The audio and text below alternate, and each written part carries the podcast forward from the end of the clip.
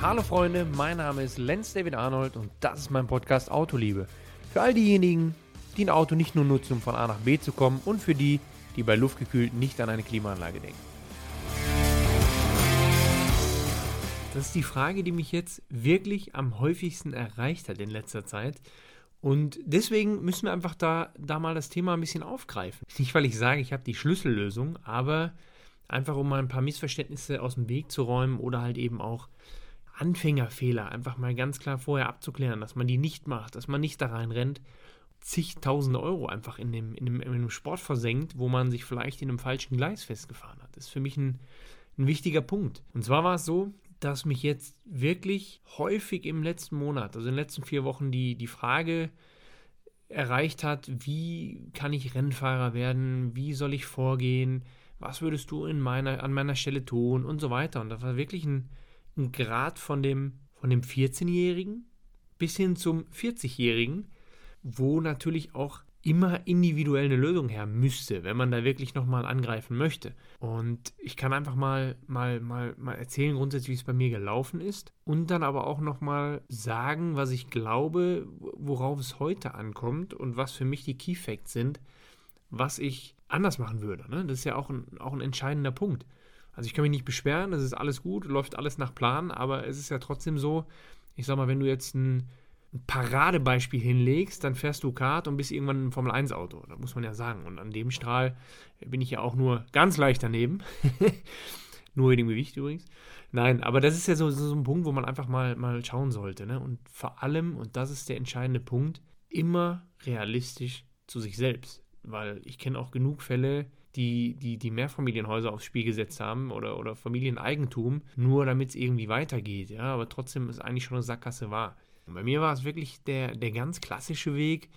Damals, ich bin mit fünf Jahren erstmal mitgenommen worden von meinem Vater zu einer Kart-Slalom-Veranstaltung, beziehungsweise zum Kart-Slalom-Training. Das war ja dann immer auf Baumarktparkplätzen oder auf dem Hinterhof von einem, von einem Autohändler, von einer Autowerkstatt. Und da war es so, dass halt eben ein Freund von meinem Vater halt eben mit seiner Tochter da aktiv war und ich dann halt mal mitgefahren bin. Ja, dann sitzt du als Fünfjähriger kannst ja noch nicht wirklich beurteilen. Du sitzt das erste Mal im Kart. Ich muss zugeben, ich habe es schon mal irgendwo erwähnt, aber ich muss zugeben, ich war wohl beim ersten Mal nicht so happy. Nach der ersten Fahrt, ich war sehr introvertiert, ich bin sehr introvertiert. Bin ausgestiegen, habe gesagt, nee, ist nichts für mich, weil sobald ich aufs Gas drücke, ist es laut, jeder guckt mich an, kann ich nicht mit umgehen. Mein Vater hat schon gedacht, okay, wie konnte das entstehen, was ist hier passiert? War nicht enttäuscht, aber hat sich natürlich gewundert. Ne? Was passiert denn jetzt hier? Jetzt sitzt der Junge im Kart, kann um Hütchen fahren, äh, nachdem wir da äh, wirklich geschaut haben, dass wir mir eine Konstruktion basteln, dass ich auch an die Pedale komme. Ja? Nicht nur die Sitzkonstruktion, sondern auch noch Holzklötze auf dem Gaspedal, dass man irgendwie auch, auch fahren kann. Und dann so eine Aussage. Ja. Das es dann. Ich habe dann nachmittags ja nur noch zugeschaut und wie wir fahren wollten, äh, wie gesagt, ein Vater, der gedacht hat, okay, was ist jetzt hier falsch gelaufen bei meinem Sohn, äh, habe ich dann gedacht, ich möchte einmal möchte ich mich noch reinsetzen. Dann habe ich mich noch mal reingesetzt. Wie gesagt, ich war fünf Jahre bin gefahren und ab da war ich infiziert. Das kann man ruhig so sagen. Also ich wollte nicht mehr aussteigen, ich hatte auf einmal doch Spaß. Es hat äh, mega viel Spaß gemacht, so ein, so ein, Gerät zu fahren mit Motor, wo ich bestimmen kann, wann ich Gas gebe, wann ich bremse, wie ich lenke. Und das halt eben noch challenge-mäßig auf, auf Zeit. Äh, da war der Ehrgeiz geweckt, Blut geleckt und ich, seitdem ist eigentlich mein Problem, ich finde alles gut, was ein Motor hat. Und äh, da ging dann meine Reise los. Das war dann halt Step Step für Step, also wirklich im, im Kartsport hoch, über Kartslalom bis hin zu den Rundstreckenrennen, also wirklich im Kadettenkart, also Viertakt angefangen mit einem 5,5 PS Honda Motor, bis hin letztendlich zu den Pop Junioren hießen die damals. Das war so eine Fight-Klasse. Ja, man hat sich immer ein bisschen duelliert. Also es gab ja die ICA Junioren zu der Zeit. Das waren die, die auch in der DKM gefahren wurden, beziehungsweise Senioren wurden ja in der DKM gefahren zum Anschieben den Drehschiebermotoren. Da war es aber so, die Motoren gingen einfach schneller fest und es war einfach viel teurer. Und die äh, Pop Junioren, also die 125 Kubik Iame-Motoren, wassergekühlt, war bei den ICA-Jungs jetzt nicht ganz so cool, war für mich aber fast der coolere Motor, weil er ist einfach nicht so schnell festgegangen, war langlebiger und am Ende des Tages wären wir auch schneller gewesen von dem Motor her, wenn wir nicht diesen riesen Auspuff gehabt hätten. Das heißt, wenn du auf einem Iame äh, auf einem ja, Yamaha 125 Kubik wassergekühlten Motor da mal eine richtige Tröte drauf gemacht hast und nicht in 27 Meter langer Auspuff in einem dicken Rohr verpackt, dann ging es auch richtig vorwärts.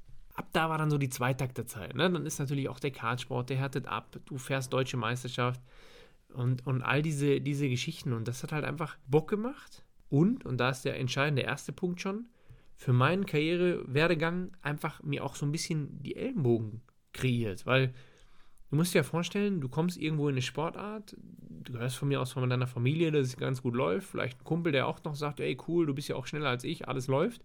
Aber du musst dir ja erstmal in der Sportart, ähnlich wie beim Fußball, du musst dir erstmal Selbstvertrauen verschaffen und vor allem Ellenbogen aneignen. Damit du dich halt in der Szene, wenn du weißt, wie es läuft, irgendwann auch durchsetzen kannst, durchboxen kannst. Das kannst du in der Regel nicht, wenn du einfach irgendwann später zukommst und nicht was Vergleichbares, wo du diesen Ellenbogen und diesen Ehrgeiz entwickeln musstest. Wenn du das nicht hattest, ist es sehr, sehr schwer. Was nicht bedeutet heutzutage, dass du noch zwangsläufig diesen Kartweg brauchst, weil diese klassische Schule, wie es ja immer hieß, die einen Schuhmacher durchlaufen hat und so weiter, war natürlich alles im Hinblick auf keine ABS, keine Traktionskontrollen, du brauchst einen Popometer und so weiter. Wenn wir jetzt heute mal schauen, mittlerweile, wenn natürlich ein Auto ABS hat, Traktionskontrolle und so weiter, wird es halt in der Form einfacher, dass es auch teilweise Quereinsteiger schaffen können. Also auf der einen Seite gut, auf der anderen Seite natürlich eine ganz andere Breite, die jetzt noch nachdrückt. Und es war damals schon so, dass die Jungs, die dahin wollten, das waren damals schon viele. Ne? Also du konntest halt eben nochmal ein Stück weit vorher selektieren. Auf jeden Fall war es eine schöne Schule. Man hat viel gelernt, man hat sich Ellbogen angeeignet, man ist einen Winterpokal gefahren, wo ich mich daran erinnere, ja, wassergekühlt, Oschersleben, wir durften Frostschutz fahren, weil sonst die Motoren alles eingefroren wäre. Und da war es so, dass wir, dass wir ins Kart gesetzt wurden mit 14, 15 du warst natürlich cool, ne? War kalt, du warst der Draufgänger-Typ, wunderbar. Du bist gefahren, auf der Wiese lag Schnee, es wurde fast abgesagt, es ging los. Du konntest nach einer halben Stunde Training, Rennen, wie auch immer, nicht mehr alleine aussteigen, weil deine Hände ums Lenkrad eingefroren sind. Die Hände waren so richtig äh, in Griffposition. Und du wurdest rausgehoben. Aber es war cool. Du warst abgehärtet. Kurzer Vergleich zu heute. Wenn man jetzt ins Auto einsteigt, kommt einer aus dem Team und wischt dir die Schuhsohle trocken, damit du nicht abrutschst vom Pedal kleine Brücke zum heutigen Rennsport, wie sich das geändert hat. Und äh, beziehungsweise, nein, wo, wo man auch jetzt auf andere Sachen dann Wert legt oder du einfach dieses Abgehärtete, ich war im Kartsport abgehärteter, da muss man einfach, das ist Fakt. Und ich glaube, für meinen Teil, es war eine sehr, sehr gute und harte und wichtige Schule, die ich durchlaufen habe, wo meine Basis ganz klar drauf ruht. Und ich muss auch sagen, diese ganze Kartzeit, wird ja heute auch anders gelebt, aber in, in unserer Form äh, mit der Familie bzw. Wohnmobil an die Kartstrecke, am Hänger, im kleinen Zelt zu schrauben, das war schön. Da wurde abends mal der Grill angemacht. Da saßen zwei, drei Väter zusammen, wenn die Kinder dann irgendwie früh schlafen gegangen sind. Das war aber schön, das hat es für mich ausgemacht. Das war ein familiärer, geiler Sport. Und diese Zeit, die wir da erleben konnten oder ich erleben durfte, die kriegst du heute auch nicht wieder. Natürlich ist professioneller Motorsport gut und schön und auf eine andere Seite hast du halt auch diese Sachen. Aber diese Zeit, so intensiv wie es da war, ist irgendwann verloren gegangen. Ich würde schätzen, vor fünf, acht Jahren, auch im Kartsport, weil dieser Ehrgeiz, auch der Ehrgeiz der Väter teilweise so krass geworden ist, dass es einen Leistungsdruck gibt, keiner gönnt dem Nachbarn mehr irgendwie was und irgendwie hat sich das total verzerrt, dass der Kartsport, den ich kannte, eigentlich mit dem von heute gar nichts mehr zu tun hat. So, und dann ging es halt weiter. Ne? Was macht man? Ich habe da eine Formelsichtung mitgemacht, Formel BMW oder ADAC BMW hieß es ja damals noch. Und äh, die konnte ich dann mich qualifizieren.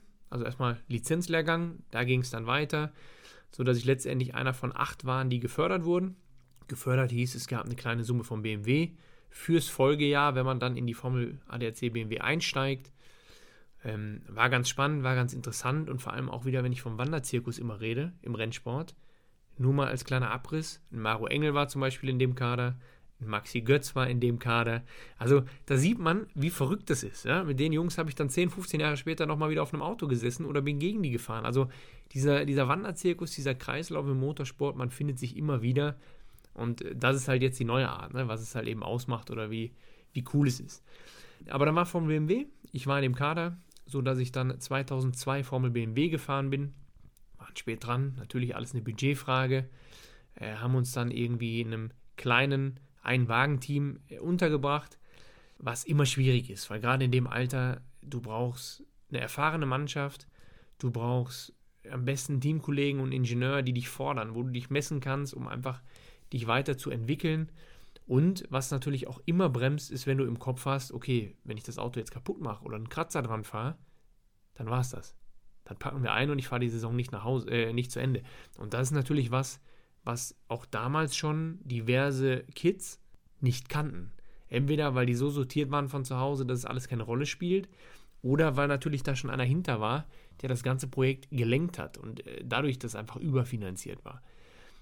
Wo ich bis heute überzeugt bin, das gibt dir einen freien Kopf, das gibt dir ein scheißegal Gefühl, das macht deine Brust nochmal wieder einen Zentimeter breiter, auch wenn es teilweise unberechtigt ist, siehst du dann im ersten Schuss gegeneinander erstmal gut aus, weil du ja keine Sorgen hast. Du machst halt einfach. Und ist die Karre rund, werden die Räder wieder dran gesteckt und geht weiter.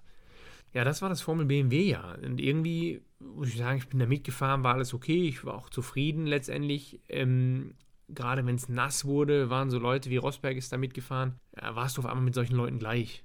Ne, Im Trockenen haben die halt irgendwann auch einen Trainingsvorsprung. Wenn du im Jahr, ich sag mal, einmal testest und zwar in Bitburg am Flughafen Rollout machst oder halt eben immer zwei Tage vor jeder Strecke, wo du eigentlich fährst, testest, sieht die Welt unabhängig vom Material schon mal ganz anders aus, was du letztendlich in einem Freitagstraining von 30 Minuten nicht aufholen kannst.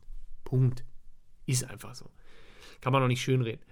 Und ähm, deswegen ist das halt immer wichtig, dass man letztendlich ein Konzept hat, beziehungsweise einen Plan und eine Richtung, wie man letztendlich da weitermachen will. Aber wir waren ja auch neu, wir haben auch lernen müssen, wir haben überlegt, was ist der richtige Weg. Du, du entscheidest dich ja auch irgendwann Anfang der Saison und du endest es ja nicht dreimal im Jahr. Also du gehst ja dann diesen Weg. So, das war dann so, dass ich im Folgejahr halt eben in, den, in der Saison bleiben wollte, beziehungsweise auch in der Serie bleiben wollte, wo wir aber das Budget nicht zusammenbekommen haben und auch mit dem Teamchef gab es diverse Gründe, warum es dann halt einfach dann im Folgejahr nicht funktioniert hat.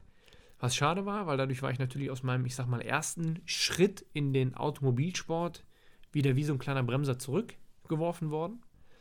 Ich habe das Jahr dann genutzt, um das ein oder andere Mal zu testen, um irgendwie ein bisschen aktiv zu bleiben. Also wirklich von kleinem Autoslalom bis hin zu diversen Test, äh, Tests auf der, auf der Strecke. Ähm, aber alles im Rahmen.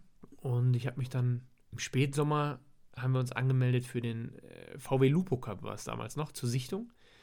Es war klar, dass es im Folgejahr, also ab 2004, dann der Polo Cup wird, sprich es gab ein neues Auto, aber die Sichtung war noch auf einem Lupo, war in Oschersleben ja, da war es so, dass ich diese VW-Sichtung gewinnen konnte. Und nochmal, um da nochmal auszuholen, das Witzige beim Kartsport war schon, dass man halt beim Kartsport schon als Mentoren Ralf Schumacher und Timo Glock hatte, die zu der Zeit Formel 3 gefahren sind. Ich müsste lügen, ob beide auf jeden Fall Ralf Schumacher im Opel-Kader waren und er einfach ganz stolz mit seinen 19, 20, 22 Jahren dann mit einem äh, Opel Calibra in Weiß ins Fahrerlager fuhr, während man selber halt einfach 13, 14 war und Kart gefahren ist. Und das war natürlich dann in dem Moment, hast du gedacht, ah, wie krass ist das denn? Ne? Wenn dir so einer sagt, ess kein Cheeseburger, dann hast du erstmal zwei Tage keinen gegessen. Und ähm, das hat es halt zu der Zeit ausgemacht. und das geht halt auch immer weiter. Wir waren dann auf der, der BMW-Sichtung, waren dann halt auch einfach Leute wie Jörg Müller, die dich beurteilt haben und so. Und das sind, sind, sind Größen, wo du auch gerne immer was annimmst. Ne? Du nimmst gerne da ein, ein Statement an. Du, du, du siehst das ja auch nochmal einfach wie so eine Person dich beobachtet, aufgrund der Erfahrung und, und, und auf der, dem Einschätzungsvermögen, das war immer viel wert, ne? wenn du als Jüngerer dann irgendwie auf so einem Weg bist. Und bei VW ging es halt gerade weiter. Also ich weiß, da war der Terting zum Beispiel mit in der, in der Jury noch und ähm, Chris Nissen und so weiter. Und das hat halt einfach nie aufgehört, dass, ich sag mal, die Älteren, die einen Step weiter waren, dich dann bewerten und halt irgendwie dass du dann, dann, dann, dann, dann eingeschätzt wirst. Auf jeden Fall ist es gut gelaufen. Ich konnte den Lupo, die Lupo-Sichtung gewinnen, beziehungsweise war dann da auch in dem Kader drin, dass ich halt eben im Folgejahr, sprich 2004, im Polo Cup gefahren bin. Und da muss ich sagen, bei jedem, der jetzt schreit, ja, Moment, der Polo Cup und, oh, und Leistung, langsam. Also klar, Leistung, wir hatten 150 PS, Benziner, ABS, okay, aber eine Bremse vom R32 vom damaligen, sprich die Bremse war überdimensioniert für das Auto, hätte mehr Leistung vertragen, er ist gut gefahren und es geht nichts über einen Markenpokal, wenn du wieder an deinem Ellbogen feilen willst, feilen willst und, ganz entscheidender Punkt, es war eine Einstiegsserie. Du könntest für unter 150.000 Euro eine Rennsaison bestreiten im Rahmen der DTM.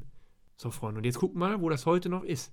Das ist ja das Pro der Problem des deutschen Motorsports. Sie haben ja komplett alles verloren, was wir irgendwie mal gedacht haben, was man an Nachwuchsarbeit machen kann. Du konntest damals Formel BMW, war schon teuer. Du konntest Formel König fahren, war weniger teuer. Du konntest Polo Cup fahren, du konntest Seat Leon, Supercopper fahren. Was kannst du jetzt machen? Der Einstieg, wenn du in Tourenwagen willst, in einem guten Rennformat, in einem Wochenende, wo, wo, wo halt auch was los ist, darauf kommt es ja auch an, dass du nicht äh, hinter den Kulissen irgendwo fährst, wo es keiner mitkriegt, ja, und du trotzdem Geld ausgibst.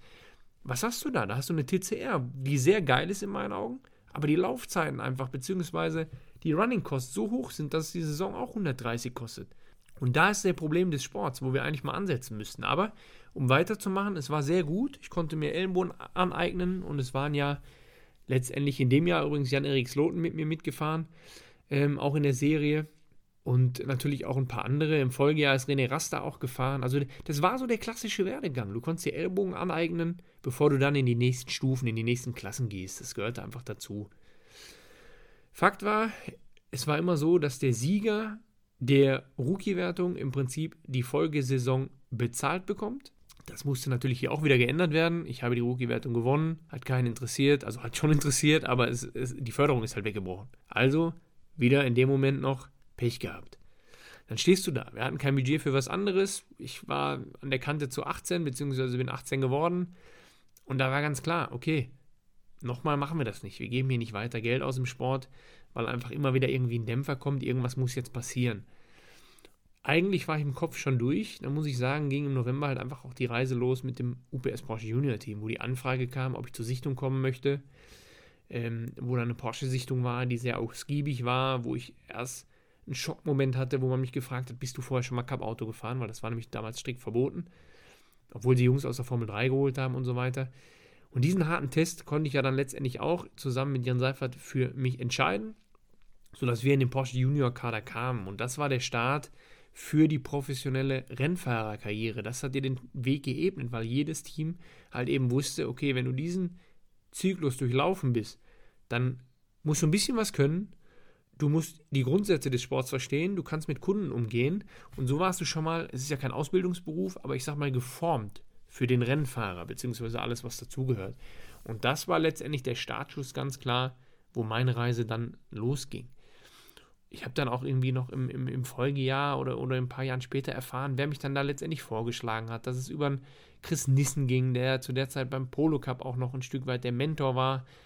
Das ist wieder so ein Moment, wo ich sage, ich habe mit Chris nie viel zu tun gehabt. Man hat sich geschätzt und ich muss dann sagen, ich bin dankbar, obwohl wir nicht mehr zu tun hatten, dass er mich an der richtigen Stelle über Burkhard Bechtel etc. platziert hat. Dass ich dadurch in diesen Kreis reingerutscht bin und überhaupt zur Sichtung durfte, weil du musst überhaupt die Chance kriegen, dich zu zeigen. Wenn du die Chance nie kriegst, kannst du dich auch nicht zeigen. So, und das war zum Beispiel was, was ich jetzt so bei mir in meinem Umfeld im Umkreis immer richtig kritisiere. Ich sage nicht, dass ich der Übermensch bin oder der Überrennfahrer, darum geht es mir nicht. Ich bin sogar der kritischste Mensch überhaupt. Das heißt, wenn ich jetzt irgendwo zu langsam wäre, damit ich klarkomme, weil Fahr der Fahrstil nicht passt zu einer Serie, ist das für mich völlig okay. Ich sage nur immer, ich möchte es probiert haben. Wenn ich dann zu langsam bin oder das Ding wegschmeiße, was falsch mache, gar kein Problem. Dann sage ich Dankeschön für die Möglichkeit und bin weg.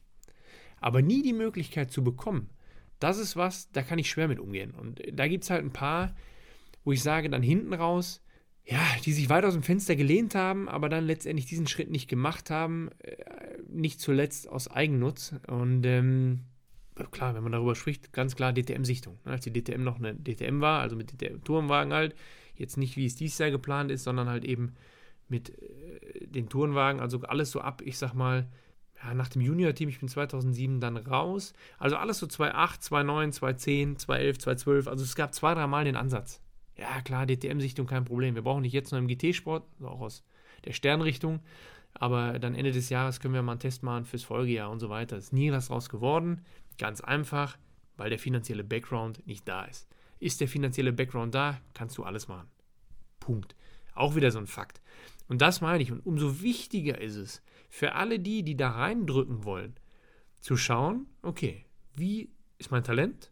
Wie ist der realistische Background? Der realistische Background heißt nicht, dass man jetzt mit der Familie entscheiden muss, ich möchte da eine Million reindrücken, sondern es können natürlich auch andere Geschäfte sein, die Sinn machen, wie man einen Deal machen kann. Und man muss immer überlegen, was hat der Gegenspieler, in dem Fall jetzt zum Beispiel, ne, dann der, der also aufrecht bei der DTM. Was hat der davon, wenn ich da reinkomme? Und da ist immer dieser Ansatz. Man muss ganz genau überlegen, wie, wo, was es Sinn macht für den Gegenspieler. Und nur dann kann man ein Stück weit auch die Weichen stellen. Also ich möchte jetzt gar nicht so tief ins, äh, ins, Detail gehen, aber das sind halt so Ansätze, wo ich viel daraus gelernt habe und warum es mir auch jetzt Spaß macht, um ehrlich zu sein. Also ich bin 34, klar, ich möchte nach Le Mans, am liebsten da auch nochmal in einem Auto sitzen und so weiter. Und ich bin auch noch lange nicht fertig. Also gerade Nordschleifen-Profi-Programm, ich möchte auch in Amerika nochmal was fahren und so weiter. Also nicht falsch verstehen, ich bin da dran. Auch an meinem Profisitz, dass ich da fokussiert weiter akkurat arbeite. Aber es macht mir auf der anderen Seite Spaß, was ich eben erwähnt habe, wenn du immer so einen älteren Mentor hast, also jetzt mit Jüngeren zu arbeiten. Zu arbeiten und das weiterzugeben, was ich letztendlich in diesen Jahren gelernt habe. Weil ich nicht möchte, dass der ein oder andere in die gleiche Falle rennt. Oder an die falschen Leute gerät. Du kannst natürlich, kannst du vier, fünf Jahre lang irgendwo in der Masters auf Platz 25 rumfahren und jedes Jahr schön brav zwischen 200 und 280.000 Euro abdrücken. Ja, klasse. Super. Auch wieder, schmeißet einfach in die Musikbox. Haben alle, die die Musik noch hören können, in deinem Umfeld mehr von. Und das ist halt der Punkt. Nicht, weil ich sage, der Sport ist nicht geil. Super geil, wenn da 30 Autos fahren. Aber es muss ja ein Ziel dahinter sein. Wenn du nicht 45 bist und sagst, du machst das aus Spaß, sondern du willst irgendwo hin, muss ganz klar ein Ziel dahinter sein. Also muss ein Konzept her, je nachdem, wo fängst du an, wenn du jung bist, wo, in welche Serie kannst du gehen, wo wirst du gesehen nur ich bin halt einfach der Meinung, dass heutzutage ein Rennfahrer, ja, also es war damals schon so, alleine Leistung reicht nicht. Du musst halt irgendwie die haben, die für dich die Weiche stellen wollen. Aber es ist heutzutage noch wichtiger als zuvor. Du musst irgendwo eine Idee haben und ein realistisches Ziel. Und da musst du überlegen, was kannst du verknüpfen. Und vor allem, du musst auf dich aufmerksam machen.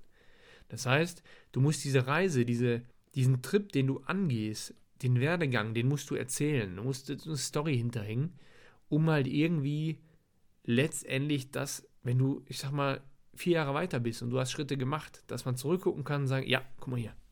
Das ist natürlich klar, war das schon zu erkennen. Oder, ach, guck hier, da ist die Verbindung. So, das muss irgendwie entstehen können. Die seltensten Fälle, wirklich die seltensten, kommen aus dem Nichts, sind ein, zwei Jahre da und schaffen dann den Sprung irgendwo in die DTM. Also das ist im Prinzip entweder dann das über Supertalent, wo mir jetzt aber wirklich keiner einfällt in den letzten zehn Jahren, oder halt einfach immer den Firmen oder den Geldhebel spielen, was natürlich für den einen oder anderen Hersteller halt sinnvoll sein kann oder nicht, ist nun mal so. Ist nun mal moderne Business, was ich damit aber nur sagen will, ist, also ich schieße damit ja nicht gegen den Sport, sondern ich will nur ganz klar sagen, pass auf, denk darüber nach. So, und das ist das, was jetzt meinen Ehrgeiz auf einer anderen Schiene halt eben weckt, zu sagen, okay, mir macht es Spaß, mit jungen Leuten zusammenzuarbeiten. Junge Leute heißt, ähm, wenn, er, wenn er 18 ist im Prinzip und gerade in den Automobilsport einsteigt, von mir aus, wenn er drunter ist und mich nach einer Richtung fragt, habe ich da auch gar kein Problem mit. Äh, Denke ich gerne drüber nach.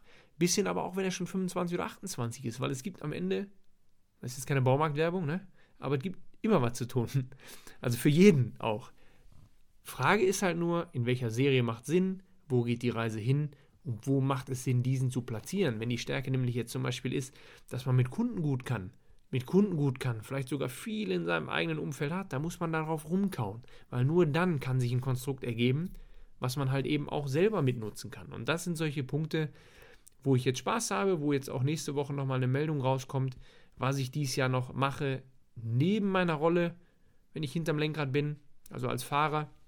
Und ich habe einfach ehrlich gesagt gemerkt, dass ich da richtig Ehrgeiz für entwickle und habe da auch zwei, drei Jungs, mit denen ich richtig geil arbeiten kann. Die A, das umsetzen, was ich sage, wo ich natürlich auch noch viel Einfluss nehmen kann, wo, wo eine Dankbarkeit herrscht, dass ich halt meine Meinung offen sage, ehrlich sage, wo ich eine Verbindung herstelle und so weiter. Und wenn, da, wenn man da jetzt akribisch versucht, wirklich Step by Step die nächsten Schritte einzuleiten, dann glaube ich auch, dass die auch in fünf Jahren noch da eine Daseinsberechtigung haben im Sport. Und hoffentlich dann auch da sind, dass sie halt nicht dafür komplett zahlen müssen.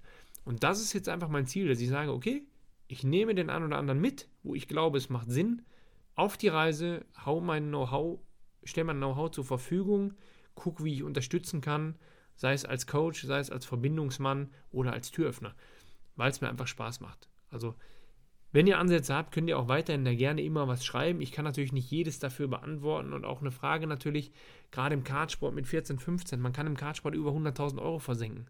Würde ich heutzutage nicht mehr machen. Also einfach, weil ich weil auch da, da kommt wieder der Punkt zu tragen, wo ist der Fokus? Wo ist der Fokus? Also ich kriege jetzt aktiv, wenn ich nicht danach suche, kriege ich davon nicht so viel mit. Und mittlerweile durch die Fahrhilfen haben wir halt auch viele Quereinsteiger in dem Sport, die fast gar keine Karthistorie haben. Es schadet dir als Fahrer nicht, als Mensch. Es schärft die Persönlichkeit, deine Selbstdisziplin. Da brauchen wir nicht drüber zu reden. Wenn wir rein auf das Objektiv betrachten, was jetzt da mit dem Sport abgeht, bin ich der Meinung, guckt, dass ihr da nicht komplett zu viel Geld versinkt, sondern wenn dann nur, wenn es um Schärfen geht, ausgewählte Serien, um halt dann den Schritt zu schaffen. Aber ich hoffe einfach, dass ich jetzt gerade mit der Meldung einfach mal nur nochmal aufzeige, wie es bei mir gelaufen ist. Also es ist natürlich viel zur richtigen Zeit am richtigen Ort sein, dann aber auch funktionieren. Also mein damaliger Teamchef bei der Formel BMW, und das ist ein ganz entscheidender Satz, der bis heute zählt, hat mir immer gesagt, du darfst nicht nur am Wochenende so leben wie ein Rennfahrer, sondern du musst jeden Tag so leben. Das heißt, wenn du jeden Tag bis 10 Uhr schläfst, weil du eigentlich nichts zu tun hast, und am Wochenende aber um 7 Uhr aufstehen musst und um 8 Uhr Zeittraining hast, weil du jetzt in der Nachwuchsserie fährst, ist das schlecht. Also du musst das Ganze schon leben auch. Und der andere Punkt war, sei immer so fit, dass du fit wärst für eine Klasse drüber. Und zwar war das bei der BMW und Formel 3, wenn man diese Stufen nehmen würde, war immer ganz klar, wenn der Formel 3-Test kommt, wo einer dein Cockpit bezahlen möchte, dann musst du fit sein und liefern können. Bist du nicht fit genug, bei mir war es die UPS Porsche Junior Sichtung zum Beispiel. Wurde ich zu eingeladen, Porsche Carrera Cup, mein absoluter Traum, ist eine ganze krass, krasse Stufe höher und ich konnte mich durchsetzen. Bist du es nicht? Es wird kein zweites Mal gefragt.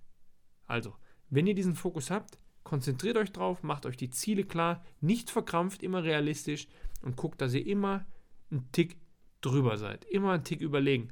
Das hilft euch auch in der aktuellen Serie, weil ihr dann viel entspannter damit umgeht fitter seid als die anderen. Ist ja auch viel mental. Man guckt sich den anderen ja auch an. Wenn er natürlich aussieht wie ein Schluck Wasser in der Kurve, also in beide Richtungen, ja, oder gar keine Sitzschale braucht, äh, ja, so, mentales Thema. Alles Faktoren, die da reinspielen. Und deswegen hoffe ich, dass ich euch mal einen kleinen Abriss geben konnte. Nächste Woche kommt halt auch die Meldung raus, was ich jetzt letztendlich noch mache, neben der Rolle hinterm, hinterm Lenkrad. Und ähm, ich möchte einfach da auch in den Jahren, jetzt in den nächsten zwei, drei, vier Jahren was aufbauen, dass man das halt eben so ein Stück weit hinkriegt, dass man da mehr macht. Natürlich nicht für 10, 12, 15 Leute, weil irgendwann kannst du es nicht mehr bedienen. Aber ich sag mal, wenn du auf 5, 6 gehst, dann hast du ein cooles Kontingent von Leuten, die du noch unterstützen kannst, wo du einiges machen kannst und wo du noch zeitlich auch wirklich so viel aufbringen kannst, dass es Hand und Fuß hat. Weil das ist ja nicht jetzt nur einmal am Jahresanfang erzählt hier, Vater, pass auf, mach mal das und das, weil das tut deinem Sohn gut, sondern da ist ja mehr hinter von Termine, Ausarbeitungen und so weiter. Also wenn ihr da Bedarf habt, wie gesagt, gerne immer alles rüber.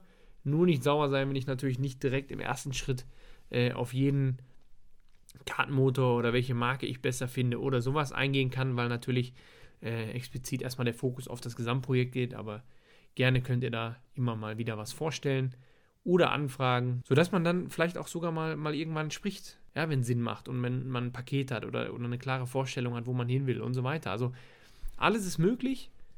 Achtet nur drauf, und das ist eigentlich das Hauptfazit für mich an euch, achtet nur drauf, dass ihr nicht da sinnlos einfach nur das Geld verpulvert, weil dafür gibt es im Motorsport wirklich 1000 Möglichkeiten. Alles mit System. In diesem Sinne, bis in zwei Wochen. Da ist, glaube ich, der Bloch wieder dabei. Ja, der Kollege Bloch. Vielleicht machen wir das auch mal outdoor von irgendeinem Dreh, die nächste Aufnahme. Ja, schauen wir mal. Also, bis in zwei Wochen.